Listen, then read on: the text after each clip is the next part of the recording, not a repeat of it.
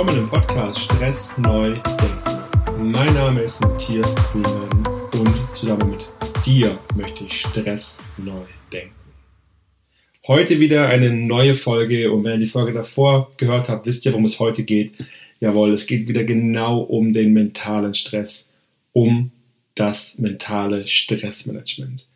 Letzte Woche ging es um die Gedankenmuster, heute geht es nochmal um die Glaubenssätze. Die Folge heißt, so änderst du deine Glaubenssätze. Diese Folge ist die erste Folge in meinem Podcast, wo wir wirklich zusammen eine Übung machen werden, bei der ihr am Schluss rausgeht und konkret für einen Glaubenssatz eine Lösung finden könnt. Doch bevor wir einsteigen, kurz zu dem ein Update, was eigentlich in letzter Zeit alles so passiert rund um diesen Podcast herum. Ich werde in den nächsten zwei Wochen zu Gast sein in den ersten, ja, anderen Podcast, nenne ich mal. Ich wurde angefragt, ob ich als Gast bereitstehe, als Experte bereitstehe, um dort zum Thema Umgang mit Stress, Stress neu denken, ja, ein Interview geben möchte. Das finde ich super spannend, wie schnell das geht, ja, in andere Podcasts reinzukommen und da einfach als Gast sein zu können. Total schön und das wird jetzt die nächsten zwei Wochen passieren. Dann hatte ich ähm, ein Telefonat. Ich werde wurde angefragt, ob ich ein Kooperationspartner werden möchte für eine Coaching-Speaker-Plattform. Und da haben wir gestern länger telefoniert. Das Ganze wird aufgebaut, das ist ein Startup, finde ich super spannend, was da passiert. Und da werde ich dann als Coach sein und auch Speaker, Vorträge halten, kann mich dann buchen. Und äh, so kann ich nochmal deutlich meine Reichweite ausbauen und komme dem Ziel, was ich habe, einfach bekannter zu werden, immer einen Schritt näher. Vertrag kommt Ende November und da geht das ganze Thema hier auch weiter. Dann geht es nochmal um Gäste bei mir Podcasts. Äh, diese Woche habe ich den ersten ehemaligen Nationalspieler der deutschen Fußballnationalmannschaft wirklich fix gemacht. Wir sind uns einig, er kommt in meinen Podcast. Wir finden jetzt noch einen Termin, können ein bisschen tricky werden. Aber auch das kriege ich hin und ähm, ja, ich kann es gar nicht glauben, dass das nach so kurzer Zeit schon möglich ist, hier einen ehemaligen Nationalspieler begrüßen zu dürfen. Und in anderen Interviews bin ich dran. Auch sehr hochkarätige Gäste hier aus der Podcast-Szene. Also es macht wirklich super Spaß und es tut sich wirklich einiges. Gut, kommen wir zum Thema. Kommen wir so zum Thema, so änderst du deine Glaubenssätze. Letzte Podcast-Folge, die Folge 18, ging es um Denkmuster. Ich möchte noch mal so ein bisschen zeigen, was der Unterschied zwischen Denkmustern und Glaubenssätzen. Bei Denkmustern, ich sage nochmal ein Beispiel, negatives Konsequenzendenken, Defizitdenken, alles personalisieren. Also dieses Denkmuster ist quasi eure Wahrnehmung auf die Welt, eure Bewertung der Welt bei Glaubenssätzen geht es nochmal um wirklich eure Motive, Ziele, Normen. Man könnte auch sagen, um eure Sollwerte. So soll es sein. Es soll perfekt sein. Es soll, ihr sollt unabhängig sein. Ihr wollt beliebt sein. Also einmal Denkmuster, Wahrnehmung, Bewertung und Glaubenssätze, so soll es sein. Das ist quasi der Unterschied. Und heute gehen wir nochmal auf die Glaubenssätze ein. Wenn ihr noch ein bisschen mehr wissen wollt, springt gerne nochmal in die Folge 3. Da habe ich auch relativ viel zu den Glaubenssätzen gesagt. Also, Glaubenssätze, eure persönlichen Motive, Ziele, Normen, eure ganz internen Anforderungen an euch. Die sind nicht von extern. Es sind eure inneren Sollwerte, eure innere Standardeinstellung, sage ich mal. Weil niemand von außen sagt zum Beispiel, dass ihr perfekt sein sollt. Und ich pick mir den Glaubenssatz, sei perfekt einfach heute so als roten Faden hier durch. Es seid ihr, es bist du, der diesen Glaubenssatz hat. Niemand hat ihn von außen an euch herangetragen. Es sind quasi schon aus den Erfahrungen, die aus eurem Leben, hat sich dieser Glaubenssatz ergeben auch eine Ausprägung erfahren. Viele streben Perfektion. Ich sage auch später, was daran gut ist. Aber es ist euer eigener Glaubenssatz und ihr habt ihn quasi für euch übernommen. Ein anderer Punkt auch, oft übernehmen wir soziale Normen ungefragt. Also es mag vielleicht opportun sein, perfekt zu sein. Ich habe es auch hier im Podcast neulich gehört, die Folge war nicht perfekt, weil ich das gehört habe. Muss ich nochmal neu machen. Es geht nicht darum, um das Perfekte. Für mich ist Perfektion eine Illusion. Ich nehme jede Folge einmal auf, die passt oder sie passt halt nicht. Für mich ist sie so gut, wie sie in dem Moment möglich war. Ohne zu viel zu verraten, ne, was, was wir nachher für Übungen machen werden. Für mich ist das sei perfekt einfach raus. War früher, ist einfach raus. Und für mich ist das gut und gut genug, was ich mache. Und wenn es mir nicht gefällt, dann lege ich nächstes Mal noch ein bisschen was drauf. Wenn ich Feedback bekomme, Fehler mache, bin ich absolut offen. Aber das, diese Perfektion, immer perfekt zu sein, das ist etwas, was viele auch ungefragt übernehmen, ohne mal zu gucken, passt das für sie. Denn an sich ist Sachen gut zu machen wirklich ein, ein gutes menschliches Motiv. Auch beliebt zu sein ist ein gutes menschliches Motiv. Ich gehe es noch mal kurz durch. Unabhängig oder auch stark zu sein, ein gutes Motiv. Auch die Kontrolle über etwas zu behalten, gutes Motiv. Oder der fünfte, durchzuhalten, auch ein gutes Motiv. Das Problem, also mal ganz klar zu machen, aus diesen Glaubenssätzen entsteht nur dann, wenn du sie für absolut notwendig ansiehst, wenn es sei perfekt, also wirklich alles perfekt machen, wenn das für dich zu deinem Gleichgewicht gehört, zu deinem Wohlbefinden oder zu deinem Selbstwert dazugehört, dann wird es schwierig.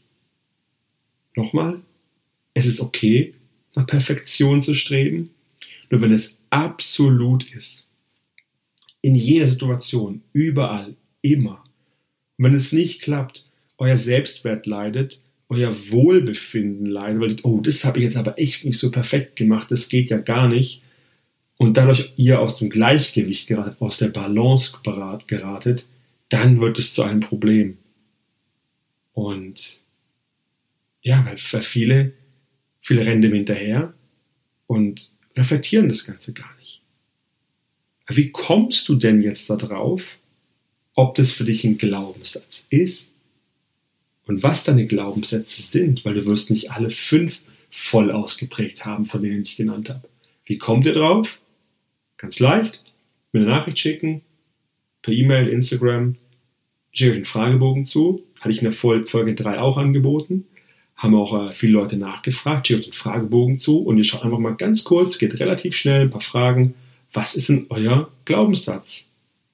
Oder wenn ihr das nicht machen möchtet, schaut einfach mal nach Formulierungen, die ihr benutzt, wenn ihr sprecht oder denkt. Das muss oder das sollte Formulierungen.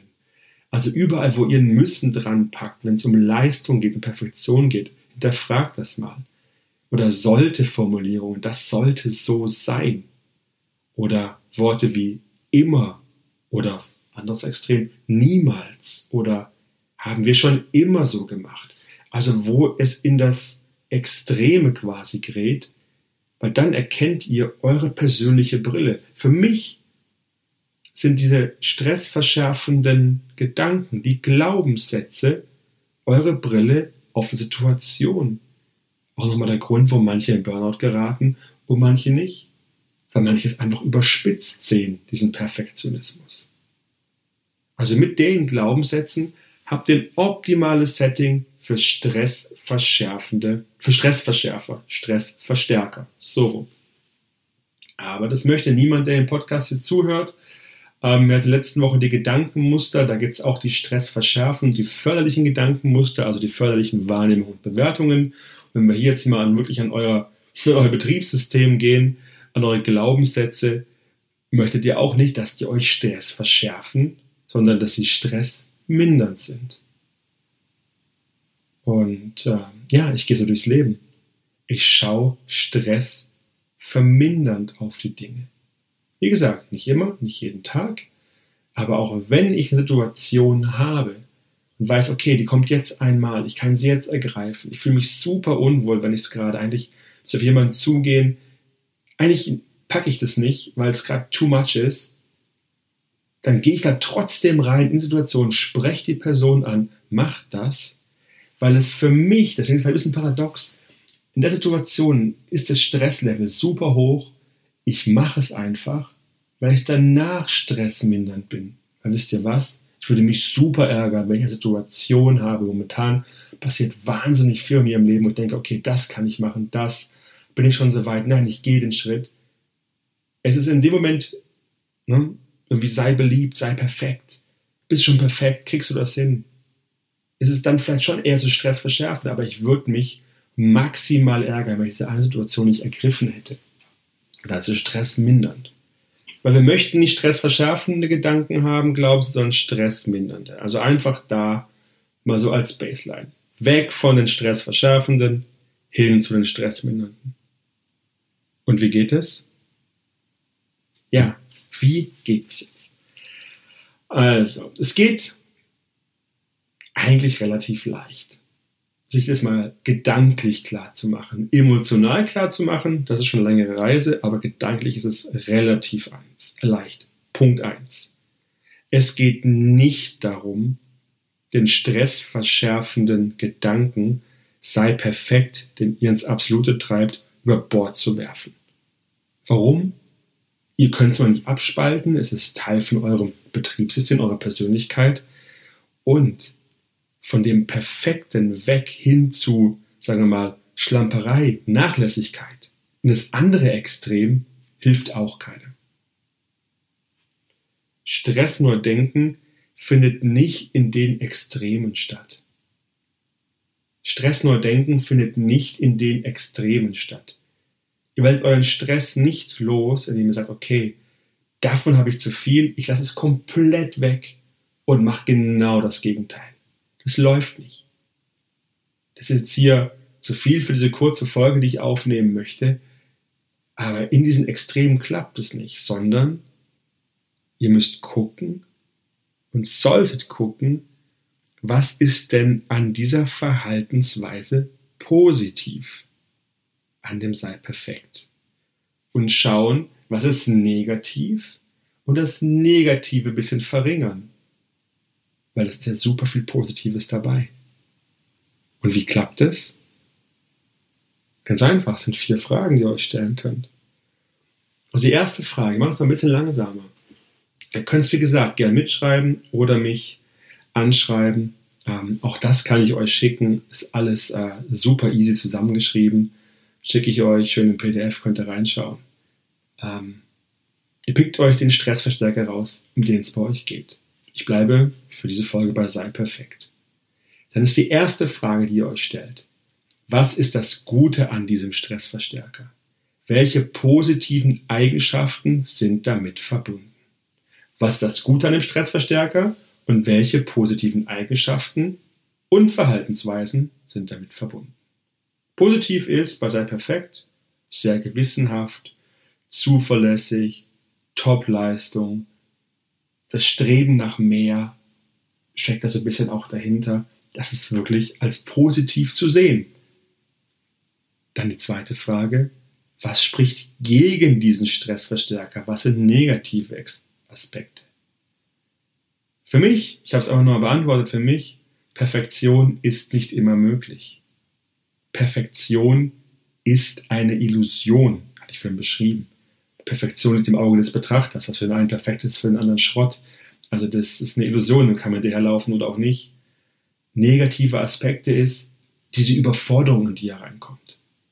Also ein überfordertes Ich habe ich mir aufgeschrieben. Das kann man auch draufschreiben. Ihr seht, das ist relativ wenig. Man muss auch nur mal Gedanken dazu machen. Dritter Punkt, dritte Frage.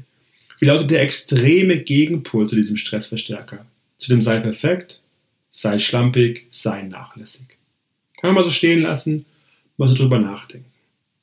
Und jetzt? Wie könnte eine förderliche, entlastende Einstellung lauten? Frage 4. Wie könnte eine förderliche, entlastende Einstellung lauten?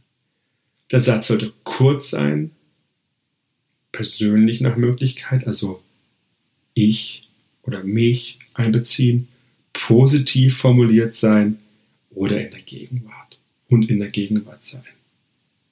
Und ich habe mir aufgeschrieben, für mich ist weniger manchmal mehr. Meine völlige Einstellung zu meinem Perfektionismus ist, für mich ist weniger manchmal mehr. Weil ich mir klar gemacht habe, was die negativen Aspekte sind und davon möchte ich ja, die möchte ich ja verringern. Also nicht von einem Extrem ins nächste, sondern das Positive bewahren, die Gewissenhaftigkeit, die Zuverlässigkeit, die Superleistung und das Negative verringern. Wie kann ich das? Ja, indem ich einfach klar mache, Perfektion ist eine Illusion. Das war für mich wichtig zu verstehen. Deswegen ist für mich weniger manchmal mehr, weil ich kann es eh nicht allen Leuten recht machen. Und mir selber schon gar nicht, also immer mehr. Aber weniger ist einfach manchmal mehr. Da gibt super viele Beispiele, um da einfach für sich eine völlige entlastende Einstellung zu finden. Das ist ein Lieblingsthema bei mir in den Coachings, einfach diesen Satz zusammen zu erarbeiten im Coaching. Das ist ein klassisches Coaching-Thema, Glaubenssätze, Stressverstärker zu hinterfragen und eine förderliche andere Einstellung zu gewinnen. So, das ist ein Weg, wie ihr es schafft, da rauszukommen. Ein anderer Punkt. Ein anderes Tool, was ich euch noch gerne vorstellen möchte aus der Personalentwicklung, in dem ich auch super gerne arbeite, ist das Wert- und Entwicklungs-, also Werte- und Entwicklungsquadrat. Werte- und Entwicklungsquadrat. Dem liegt eine Annahme zugrunde, dass der Wert von Verhaltensweisen, Einstellungen immer relativ ist. Das heißt es auf Deutsch jetzt. Na gut, jede Stärke hat eine Schwäche. Also, wenn es des Guten zu viel ist, bei dem Perfektionismus, wird aus dem starken Perfektionismus vielleicht eine Schwäche. Ich mache ein paar andere Beispiele. Wenn wir gucken, okay, eine Einstellung ist immer relativ, der Wert davon, kann es sein Sparsamkeit. Sparsamkeit mag gut sein. Relativ der Wert nimmt ab, wenn es in Geiz übergeht. Oder wenn ins andere Extrem rennt, Sparsamkeit, Gegenteil ist Großzügigkeit, wenn ihr das habt, aber das kann in Verschwendung reingehen. Oder der Wert ist Mut. Was ist denn das Absolute, die Übersteigerung? Ja, Übermut. Wenn ihr wieder dieses verhältnismäßig sieht, jede Stärke hat eine Schwäche, könnt ihr auch sagen, okay, die Stärke ist, ich bin vorsichtig. Ist auch für viele eine Stärke. Aber wird dann, wenn es übersteigert, wird es vielleicht Feigheit. Also es ist immer so eine Balance zu finden. Das mag ich manchmal von Anfang an, vom Beginn. Nicht irgendwie, naja, ich höre das eine auf, mache das andere. Nein, das fliegt so nicht, sondern es geht immer darum, eine Balance zu finden zu eurem Wert. Und ihr schafft mit dieser Übung, mit dem Wert- und Entwicklungsquadrat, die Überwindung vom Schwarz-Weiß-Denken, vom Entweder-Oder, sondern es hilft euch einfach bei der Lösungsfindung. Und jetzt stellt euch mal was vor. Ich male mal so ein Bild vor euch auf. Stellt euch mal ein, ein Rechteck vor, und ihr seid unten links, schreibt rein Perfektionismus. Ihr wollt alles zu 150 Prozent machen. So, das habt ihr jetzt da unten stehen. Das ist euer Wert. Und wieso heißt das Ganze jetzt Entwicklungsquadrat? Weil ihr möchtet dort weg, ihr möchtet nach oben rechts in dem Rechteck in dem Quadrat. Ihr möchtet Fehlertoleranz, Ihr möchtet fehlbar sein. Ihr möchtet einfach, ja mal, gut ist genug denken und möchtet quasi von Perfektionismus weg dort oben hin. Dort seid ihr aber noch nicht. Ihr seid immer noch unten links im Perfektionismus. Und ihr müsst dann so ein bisschen schauen, okay, von dem Perfektionismus, wie komme ich denn, wie komme ich denn dahin? Was kann ich mir für Gedanken machen? Ihr könnt euch überlegen, okay, rechts, Schreibt ihr hin. Nachlässigkeit, Schlamperei. Das ist, wo ihr auch gar nicht hin wollt. Ihr möchtet nicht in das Extrem. Schreibt das da mal auf. Oben drüber über den Perfektionismus schreibt ihr Gewissenhaftigkeit, Genauigkeit auf. Und so habt ihr mal die ganze Beziehung aufgebaut. Oben links wiederhole Gewissenhaftigkeit, Genauigkeit. Drunter Perfektionismus. Weil das ist die, ja, die entwertende Übertreibung von Gewissenhaftigkeit und Genauigkeit. Wisst ihr, was ich meine? Gewissenhaftigkeit, Genauigkeit, was oben links steht, ist super. Aber wenn ihr von dieser Annahme ausgeht, dass alles relativ ist, ist die entwertende Übertreibung dieser Gewissenhaftigkeit der Perfektionismus. Das fällt einfach aus, weil ihr wisst, das hat langfristige, wirklich schwerwiegende Folgen für euch im Umgang mit Stress. Ihr wollt aber auch nicht, und links Perfektionismus, unten rechts in die Ecke, der Nachlässigkeit und Schlamperei. Weil ihr wisst, ne, das hilft auch nicht, ins andere Extrem zu gehen. Also schreibt ihr dort unten rechts das hin und oben links die Fehlertoleranz. Da wolltet ihr eigentlich hin. Wenn ihr in der Fehlertoleranz seid, dann seid ihr genau da, wo ihr hin müsst, müsst nur dann aufpassen, das Ganze auch wieder nicht zu übertreiben, weil sonst geht es wieder nach unten in die Nachlässigkeit und Schlamperei. Also ihr seht, ihr, das hängt alles miteinander zusammen es ist etwas tricky, das hier im Podcast zu, äh, zu darzustellen, dieses Werte- und Entwicklungsquadrat. Es ist eher ein persönliches Gespräch, etwas für ein Coaching, auch für ein Telefonat, um da einfach mal genauer reinzugehen und zu gucken, wo befindet ihr euch und von was wollt ihr weg? Wohin zieht es euch? Und ja, es zieht jemand, der perfektionistisch veranlagt ist, schon eher dahin, wegzukommen vom Perfektionismus hin zur Fehlertoleranz. Wie könnt ihr das schaffen? Schaut einfach mal, wenn ihr weniger wichtige Aufgaben ein Zeitlimit gibt. Jetzt überlegt mal, also ihr macht jede Präsentation, alles Mögliche, immer bis ins Letzte und sagt, okay, was ich jetzt hier mache, ist jetzt nicht ganz so wichtig. Dann sagt, okay, statt, hm, keine Ahnung, 15 Minuten, braucht ihr irgendwie, macht Sinn, ist Ende und schaut, was dann da steht. So kommt ihr zu einem guten Ergebnis. Und gut ist häufig gut genug. Oder wenn ihr kein Zeitlimit haben wollt und denkt, okay, das passt jetzt einfach so, schickt's weg, was er da macht. Falls etwas falsch ist, steht zu den eigenen Fehlern. Am Anfang was ungewohnt, aber wird auch funktionieren. Und was für eine Erfahrung werdet ihr dann machen? Ihr werdet wirklich, ich kann sie anders beschreiben, eine heilsame Erfahrung machen und ähm, trotzdem dazugehören, nicht abgelehnt werden. Alles, was hinter diesem Antreiber Perfektionismus steht, wird nicht eintreten. So ist meine Erfahrung. Außer ihr seid dort in irgendeinem ganz extremen Umfeld unterwegs, wo die Person der da arbeitet, vielleicht ja, auch ein Coaching vertragen könnten, um es mal nett zu formulieren. Ne? Also geht da mal rein über das Wertequadrat oder über die vier Fragen und macht dann aktiv das, dass ihr erstmal anfangt, Aufgaben Zeitlimit zu geben. Fehler, die passieren, zu akzeptieren, dazu zu stehen und sich weg, nicht wegzuargumentieren.